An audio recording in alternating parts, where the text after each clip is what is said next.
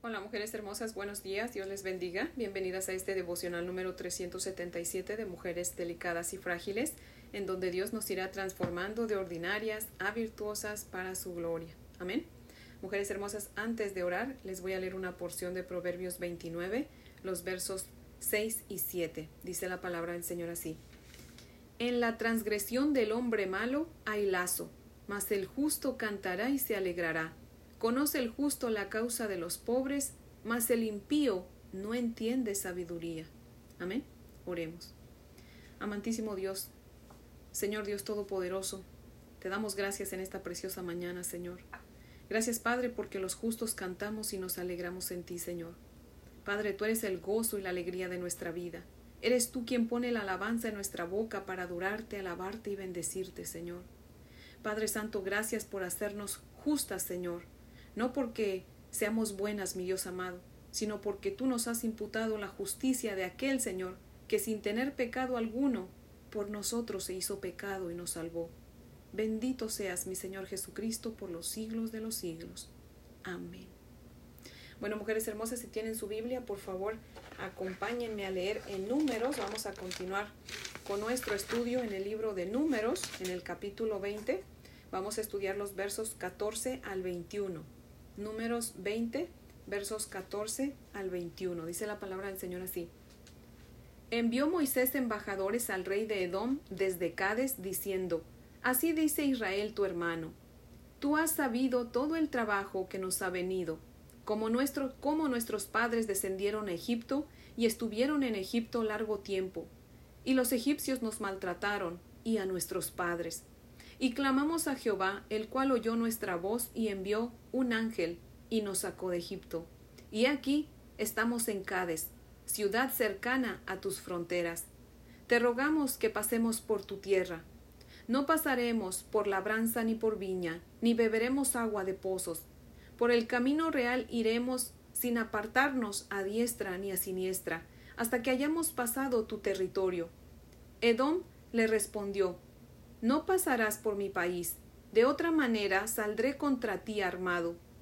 Y los hijos de Israel dijeron, Por el camino principal iremos, y si bebiéremos tus aguas, yo y mis ganados, daré el precio de ellas. Déjame solamente pasar a pie, nada más. Pero él respondió, No pasarás. Y salió Edom contra él con mucho pueblo y mano fuerte. No quiso pues Edom dejar pasar a Israel por su territorio y se desvió Israel de él. Amén. Ahora les voy a leer el comentario de Matthew Henry que cita lo siguiente. Dice, el camino más corto a Canaán desde donde estaba acampado Israel era pasar por el territorio de Edom. Los embajadores enviados regresaron con una negativa. Los edomitas temían que los israelitas los dañaran. Si este numeroso ejército hubiera estado bajo otra disciplina que no fuera la del Dios justo, hubiera habido causa para este celo. Pero Esaú odiaba a Jacob por la bendición.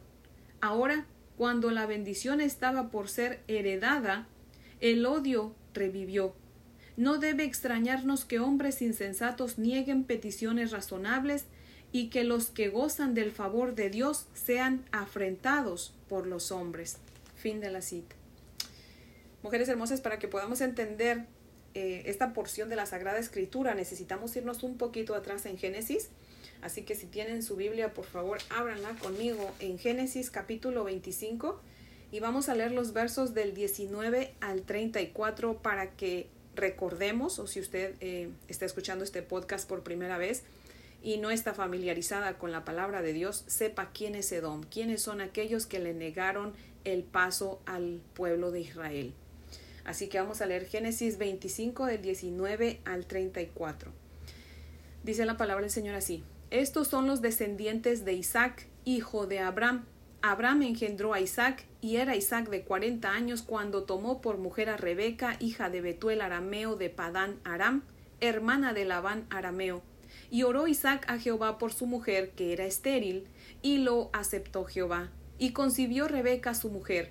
Y los hijos luchaban dentro de ella, y dijo, Si es así, ¿para qué vivo yo?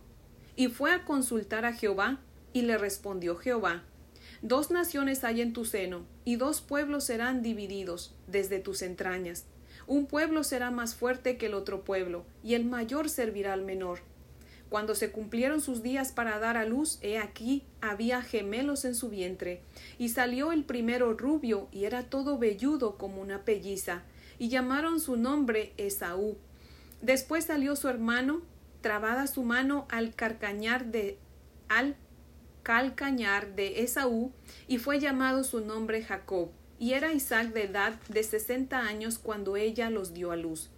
Y crecieron los niños, y Esaú fue diestro en la casa, hombre del campo, pero Jacob era varón quieto que habitaba en tiendas, y amó Isaac a Esaú porque comía de su casa, mas Rebeca amaba a Jacob. Y guisó Jacob un potaje, y volviendo Esaú del campo cansado, dijo a Jacob Te ruego que me des a comer de ese guiso rojo, pues estoy muy cansado. Por tanto fue llamado su nombre Edom o sea, a Esaú Dios le puso Edom porque Edom significa rojo y el guiso era rojo. Entonces Dios dice, por tanto fue llamado Esaú, su nombre Edom. Y Jacob respondió, Véndeme en este día tu primogenitura. Entonces dijo Esaú, He aquí que yo voy a morir. ¿Para qué pues me servirá la primogenitura? Y dijo Jacob, Júramelo en este día. Y él le juró y vendió a Jacob su primogenitura. Entonces Jacob dio a Esaú pan y del guisado de las lentejas, y él comió y bebió, y se levantó y se fue. Así menospreció Esaú la primogenitura. O sea, sé que eran dos hermanos, Jacob, que es ah, Israel, de él viene el pueblo de Israel, y de su hermano Esaú, que le vendió su primogenitura a Jacob por un plato de lentejas rojo, Dios le puso Edom y de ahí vienen los edomitas que estamos estudiando aquí en números 20. Y vamos a leer Génesis 27 del 1 al 41. Ahí adelantito, mujeres hermosas. Dice, aconteció que cuando Isaac envejeció y sus ojos se oscurecieron quedando sin vista, llamó a Esaú, su hijo mayor, y le dijo, Hijo mío, y él respondió, heme aquí. Y él le dijo, He aquí ya soy viejo, no sé el día de mi muerte. Toma pues ahora tus armas, tu aljaba, tu arco, y sal al campo y tráeme casa, y hazme un guiso, como a mí me gusta, y tráemelo y comeré, para que yo te bendiga antes que muera. Y Rebeca estaba oyendo cuando hablaba Isaac a Esaú su hijo, y se fue Esaú al campo para buscar la casa que había de traer. Entonces Rebeca habló a Jacob su hijo, diciendo He aquí yo he oído a tu padre que hablaba con Esaú tu hermano diciendo Tráeme casa y hazme un guiso para que coma y te bendiga en presencia de Jehová antes de que yo muera. Ahora pues, hijo mío, obedece a mi voz en lo que te mando. Ve ahora al ganado y tráeme de ahí dos buenos cabritos de las cabras y haré de ellos viandas para tu padre como él le gusta. Y tú las llevarás a tu padre y comerá para que él te bendiga antes de su muerte y Jacob dijo a Rebeca su madre, He aquí, Esaú mi hermano es hombre belloso, y yo soy lampiño. Quizá me palpará mi padre y me tendrá por burlador, y traeré sobre mí maldición y no bendición. Y su madre respondió, Hijo mío, sea sobre mí tu maldición. Solamente obedece a mi voz y ve, tráeme, y ve y tráemelos. Entonces él fue y los tomó y los trajo a su madre, y su madre hizo guisados como a su padre le gustaba, y tomó Rebeca los vestidos de Saúl su hijo mayor, los preciosos que ella tenía en casa, y vistió a Jacob su hijo menor, y cubrió sus manos y la parte de su cuello donde no tenía vello con las pieles de los cabritos, y entregó los guisados y el pan que había preparado en manos de Jacob su hijo. Entonces éste fue a su padre y dijo Padre mío. E Isaac respondió Heme aquí, ¿quién eres, hijo mío? Y Jacob dijo a su padre, Yo soy Esaú, tu primogénito. He hecho como me dijiste. Levántate ahora y siéntate, y come de mi casa, para que me bendigas. Entonces Isaac dijo a su hijo, ¿Cómo es que la hallaste tan pronto, hijo mío? Y él respondió, Porque Jehová tu Dios hizo que la encontrase delante de mí. E Isaac dijo a Jacob, Acércate ahora, y te palparé, hijo mío, por si eres mi hijo Esaú o no Y se acercó Jacob a su padre Isaac, quien le palpó y dijo, La voz, la voz es de Jacob, pero las manos, las manos de Esaú. Y no le reconoció porque sus manos eran vellosas como las de como las manos de Esaú. Y le bendijo, y dijo, ¿Eres tú mi hijo Esaú? Y Jacob respondió, Yo soy. Dijo también, Acércamela y comeré de la casa de mi hijo, para que yo te bendiga. Y Jacob se la acercó e Isaac comió. Le trajo también vino y bebió. Y le dijo Isaac su padre, Acércate ahora y bésame, hijo mío. Y Jacob se acercó y le besó. Y olió Isaac el olor de sus vestidos y le bendijo diciendo, Mira, el olor de mi hijo, como el olor del campo que Jehová ha bendecido. Dios pues te dé el rocío del cielo.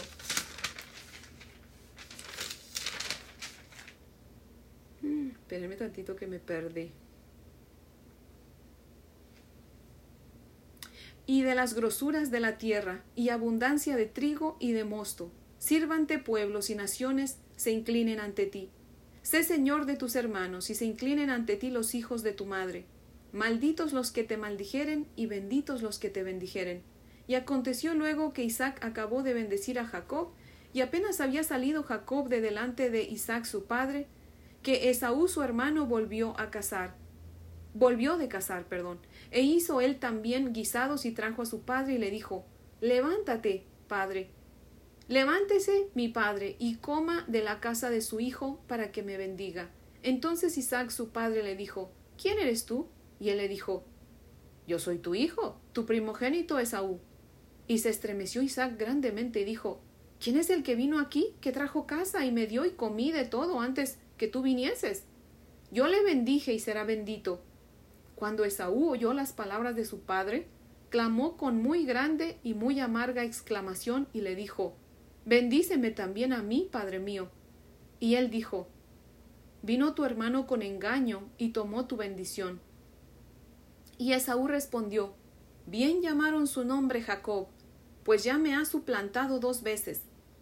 Se apoderó de mi primogenitura, y he aquí ahora ha tomado mi bendición, y dijo, ¿No has guardado bendición para mí? Isaac respondió y dijo a Esaú, He aquí yo le he puesto por señor tuyo, y le he dado por siervos a todos sus hermanos. De trigo y de vino le he provisto, ¿Qué pues te daré a ti ahora, hijo mío? Y Esaú respondió a su padre, ¿No tienes más que una sola bendición, padre mío? Bendíceme también a mí, padre mío. Y alzó Esaú su voz y lloró. Entonces Isaac su padre habló y le dijo, He aquí será tu habitación en grosuras de la tierra, y del rocío de los cielos de arriba, y por tu espada vivirás y a tu hermano servirás. Y sucederá cuando te fortalezcas que descargarás su yugo de tu cerviz. Y aborreció Esaú a Jacob por la bendición con que su padre le había bendecido, y dijo en su corazón, Llegarán los días de luto de mi padre, y yo mataré a mi hermano Jacob. Después de eso, pues la mamá de, de los muchachos, esta Rebeca, manda a Jacob con su hermano para que huya, porque si no Esaú lo iba a matar. Y bueno, Esaú pues obviamente se casó, tuvo hijos y les cuenta la historia a los hijos. Y entonces ese enojo sigue con la familia. Aun cuando después de, años eh, Jacob regresa a su tierra y quiere visitar a su hermano, ¿verdad? Y está temeroso porque piensa que Esaú pues todavía lo odia y lo quiere matar, pero resulta que no, Esaú lo había perdonado y lo recibe con besos y abrazos. Pero Esaú ya le había contado a su familia lo que había pasado cuando él estaba enojado. Y ese enojo se le quedó a su familia. Y es por eso que aquí en números 20, en estos versículos que estamos estudiando, eh, vemos que los edomitas no quisieron dejar pasar a Israel. Ellos todavía estaban colgados de ese, de ese enojo de hace muchísimos años atrás, ¿verdad? Y es por eso que aquí Moisés en el verso 1 le manda a decir a Edom, así dice Israel tu hermano porque Moisés sabía toda la historia y pensaba que Edom, que también eh, sabía que eran familia, los iba a recibir con los brazos abiertos, ¿verdad? Pero no, resulta que no. Ni aun cuando Moisés fue extremadamente respetuoso y cuidadoso para pedirles el favor, no se lo concedieron. El hecho de que Moisés mencione en su carta que estaban cerca de la frontera de Edom y el hecho de que mencione que debían pasar por su carretera principal nos lleva a darnos cuenta que Edom se había establecido muy cerca o demasiado cerca a la tierra prometida, la cual Dios había prometido a Jacob, el cual le había robado la bendición a su hermano Esaú, ¿verdad? Lo más seguro es que ellos, los edomitas, eh, tenían la esperanza de ser ellos quienes habitaran la tierra prometida. Pero dice Mateo 20:16, así que los primeros serán los últimos y los últimos serán los primeros. Amén. Muchas veces pensamos que los que están más avanzados son los que al final van a obtener la victoria, pero no es así. Dice el Señor en Romanos 9:16, así que no depende del que quiere ni del que corre, sino de Dios que tiene misericordia. Amén. No crean que no, así como eran los israelitas, han de haber llegado a pensar, bueno, ¿cómo así que Dios nos prometió a nosotros la tierra de Canaán y seguimos aquí dando vueltas en el desierto y Edom sí que ya se estableció cerca de la tierra prometida y en cualquier momento pues van a entrar y nosotros nos vamos a quedar afuera. Pero bendito sea el Señor que nuestros pensamientos no son como los de Dios. Amén. Dios ya había hecho una promesa, ya Dios tenía un propósito y no iba a dejar de cumplir su promesa ni su propósito. Amén. No importa dónde estemos, mujeres hermosas, no dudemos del Señor, no envidiemos y esperemos en el Señor mientras que seguimos haciendo nuestra parte con respeto, con cuidado y con paciencia. Amén. Me gusta mucho la manera en que Moisés se dirige a Edom y a su pueblo. Le pide el favor, pero de una manera muy respetuosa y suplicante con todos los detalles del por qué le estaba pidiendo el favor. Moisés le explica su sufrimiento, aun cuando Moisés sabía que Edom ya sabía, porque le dice, tú has sabido todo el trabajo que nos ha venido, cómo nuestros padres descendieron a Egipto y ahí fueron esclavos por muchos años y sufrimos mucho, pero Dios escuchó nuestro clamor y nos libertó y ahora estamos aquí cerca de ustedes. Te rogamos que nos dejes pasar por tu tierra. Obviamente, por lo que le dice a continuación, podemos deducir que era tiempo en que se acercaba la siega, o sea, la cosecha. probablemente era eh, primavera o entre primavera y principios de verano, porque le dice, no pasaremos por labranza ni por viña, ni beberemos agua de tus pozos, solamente pasaremos por la carretera principal sin desviarnos.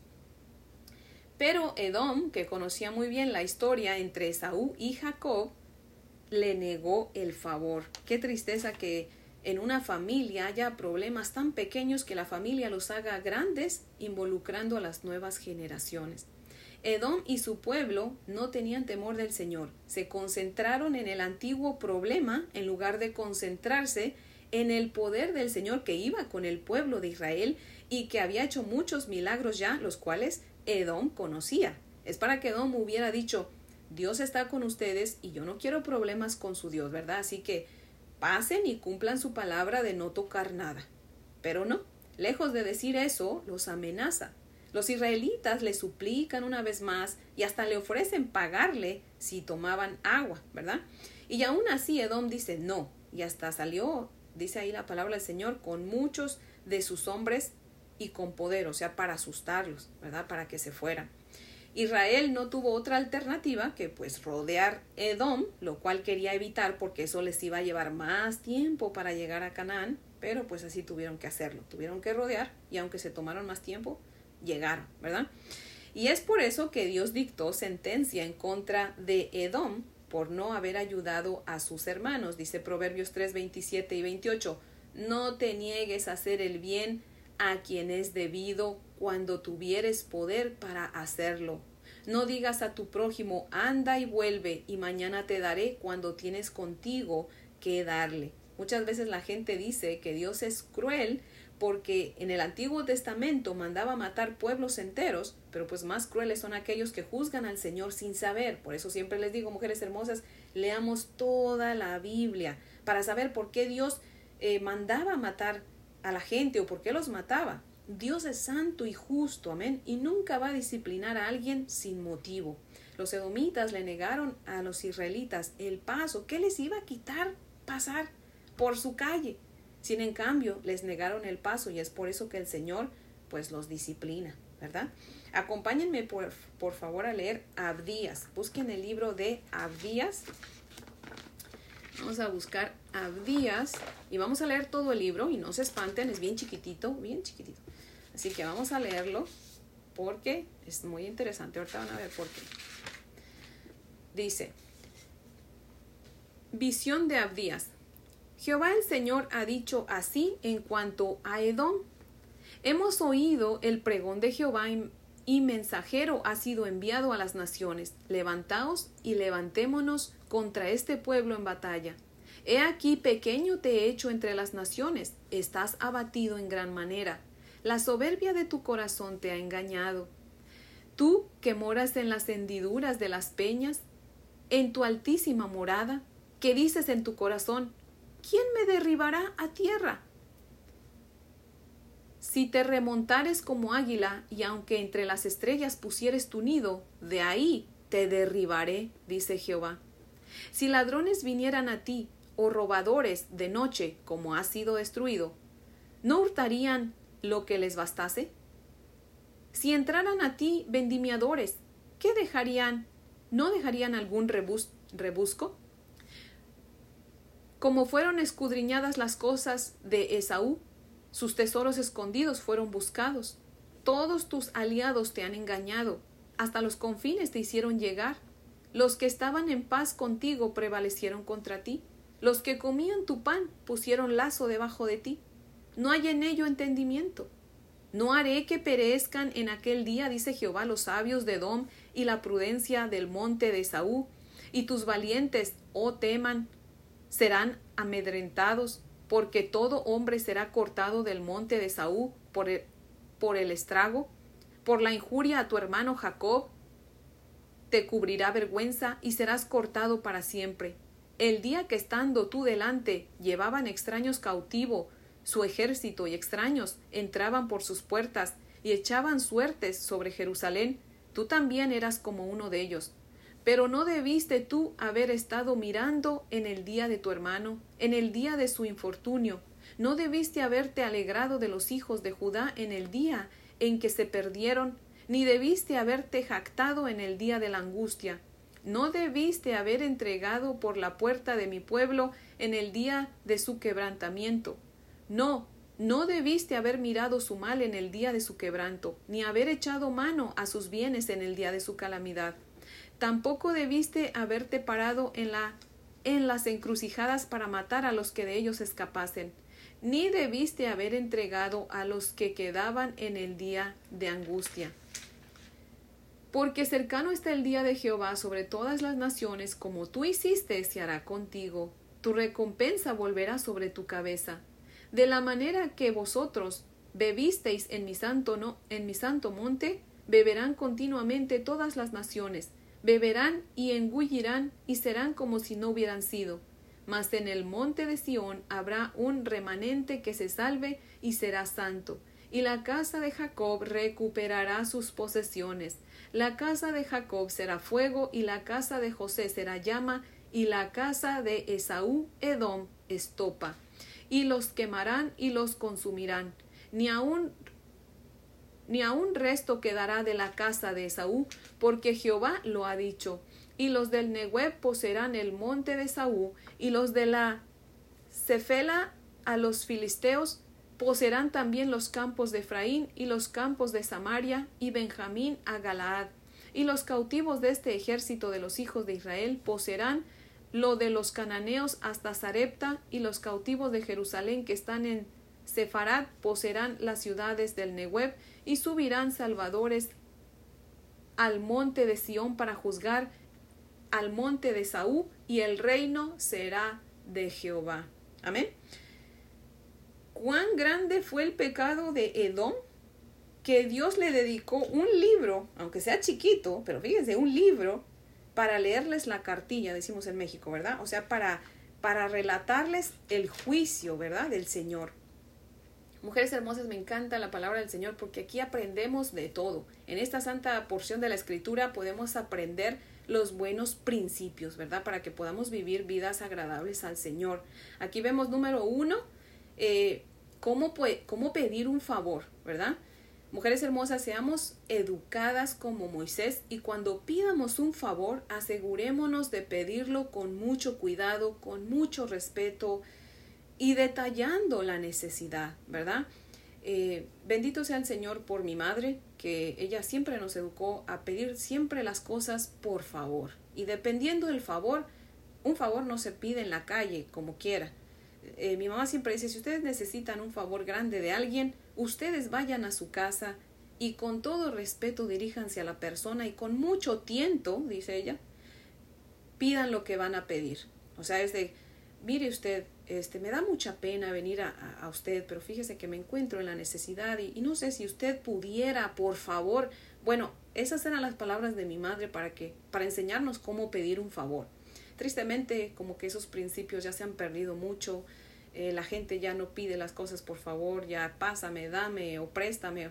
Ya no se usa tanto eso, pero si nosotras estamos estudiando la palabra del Señor y el Señor nos habla sus principios, ¿verdad? Los principios que tenemos que aplicar a nuestra vida, apliquemos las mujeres hermosas. Me encanta la palabra del Señor por eso, porque si queremos saber cómo ser buenas eh, ciudadanas, si queremos saber cómo ser buenas esposas, buenas madres, buenas hijas, buenas amigas, buenas hermanas, buenas empleadas, buenas empleadoras, todo está aquí en la palabra del Señor y el Señor nos enseña cómo hacerlo. Así que alabo al Señor por eso, porque Él es muy bueno y nos dejó aquí nuestro manual de instrucciones para que sepamos cómo vivir de acuerdo a su voluntad, mujeres hermosas.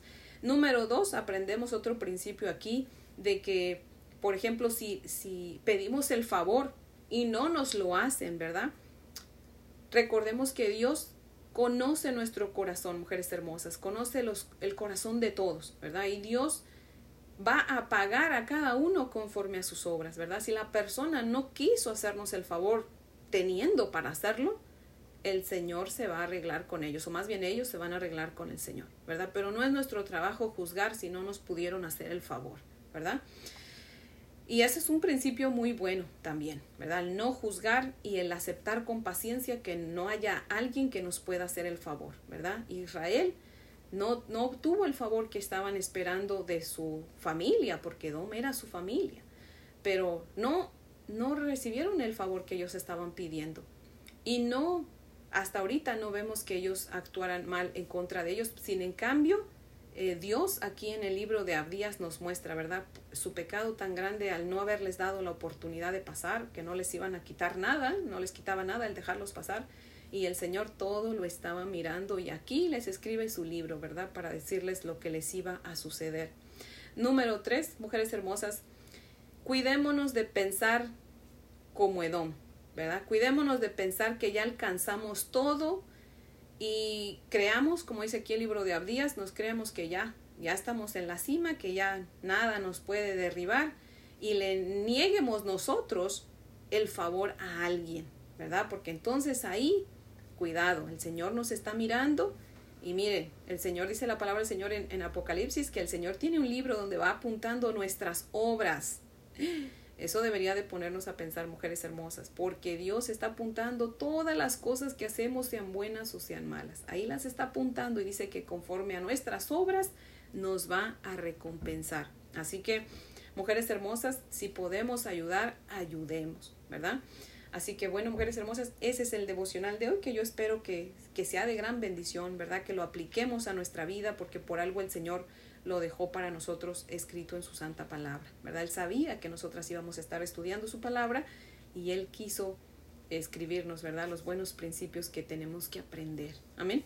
Así que mujeres hermosas, pues las invito a orar para que terminemos. Oremos. Bendito Señor, Dios y Padre maravilloso, Padre bueno. Te damos gracias, mi Dios Todopoderoso, por tu poderosa palabra, Señor. Te rogamos, Señor, que nos dé sabiduría para ser educadas y saber cómo pedir un favor, Señor. Ayúdanos, Padre, para que no haya problemas, Señor, entre nuestras familias, Señor. Y si los hay, Padre, seas tú quitándolos, mi Dios amado, porque tristemente, Señor, muchas veces en las familias, Padre, Señor, pasaron problemas situaciones difíciles y los hijos vienen acarreando con esos problemas, muchas veces hasta entre ellos, Señor, se hacen daño por esos problemas que hubo en sus abuelos, sus bisabuelos, y eso no debe ser así, Señor.